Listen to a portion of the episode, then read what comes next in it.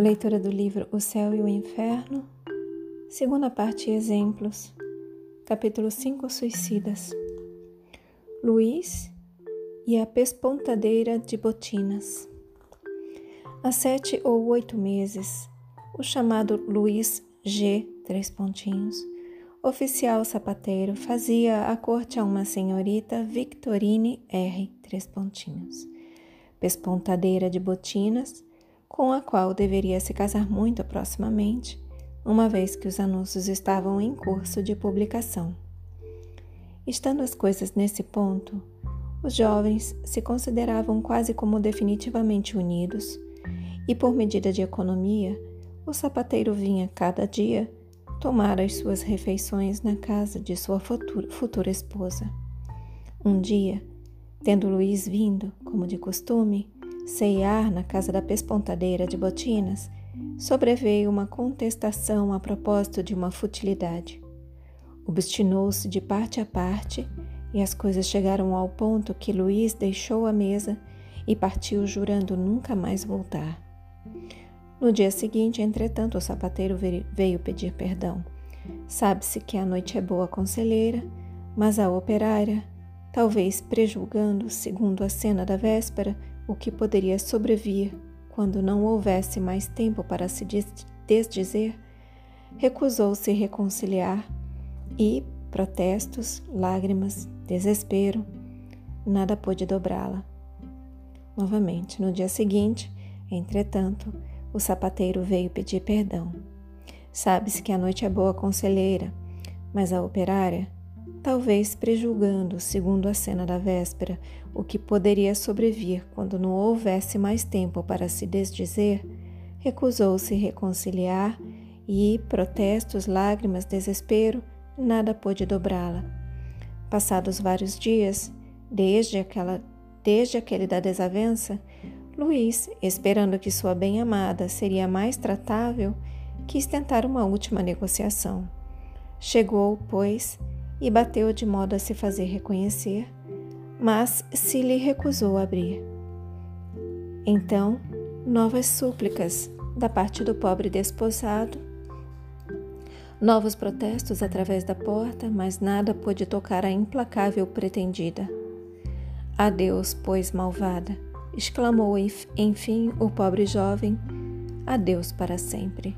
Tratai de encontrar um marido que vos ame tanto quanto como eu no mesmo tempo, a jovem ouviu uma espécie de gemido abafado, depois, como o barulho de um corpo que tomba deslizando ao longo de sua porta, e tudo entrou no silêncio. Então ela imaginou que Luiz se instalara sobre a soleira para esperar a sua primeira saída. Ela, porém, se prometeu não pôr o pé fora enquanto ele lá estivesse.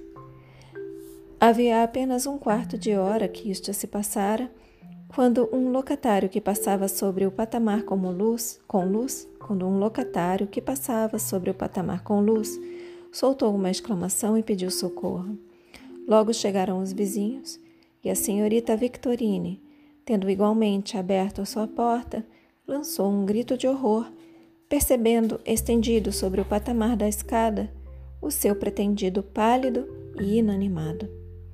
Cada um se apressou em lhe dar socorro, mas logo se percebeu ser tudo inútil e que ele cessara de existir.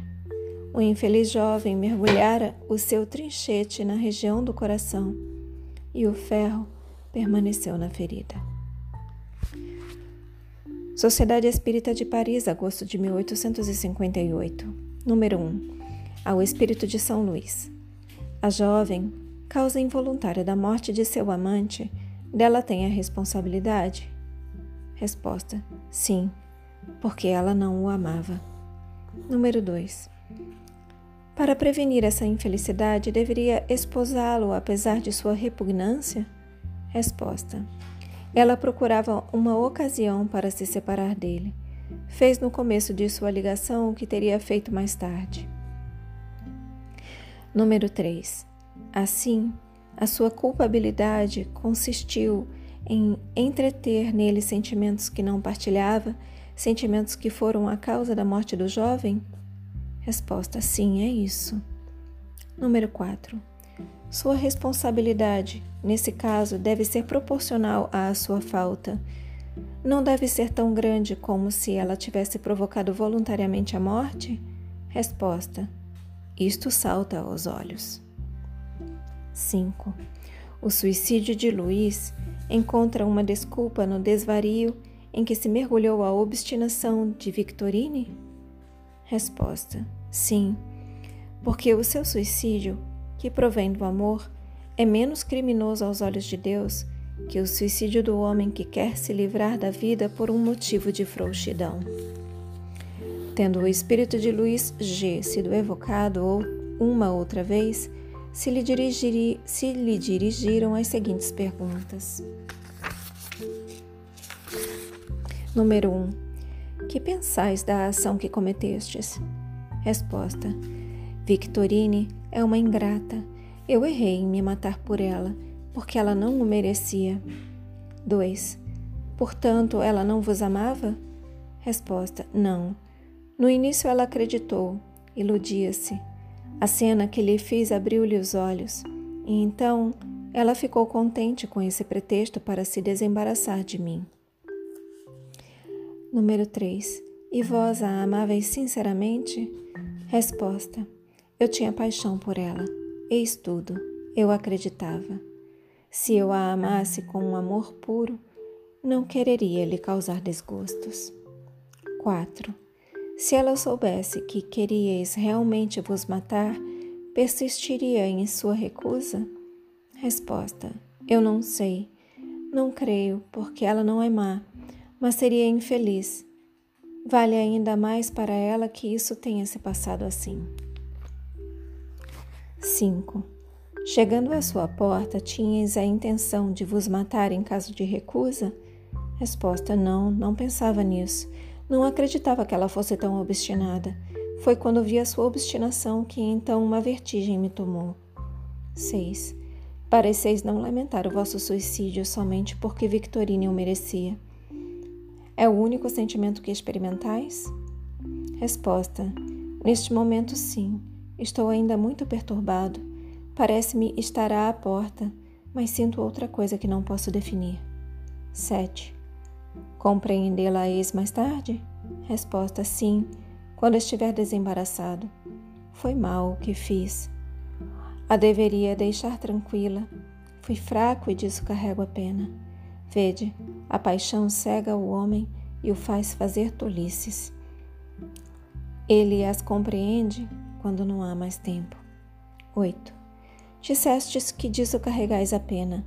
Que pena sofreis? Resposta: Errei em abreviar a minha vida. Não o devia. Era preferível tudo suportar a morrer antes do tempo. Sou infeliz, eu sofro.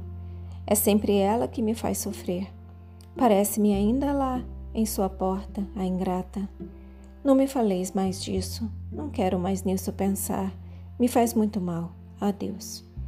E aqui vem uma nota. Vê-se aí uma nova prova da justiça distributiva que preside à punição dos culpados, segundo o grau de sua responsabilidade. Na, na, presente circunstância, a primeira falta é da jovem que entretera em Luiz um amor que não partilhava e do qual gracejava.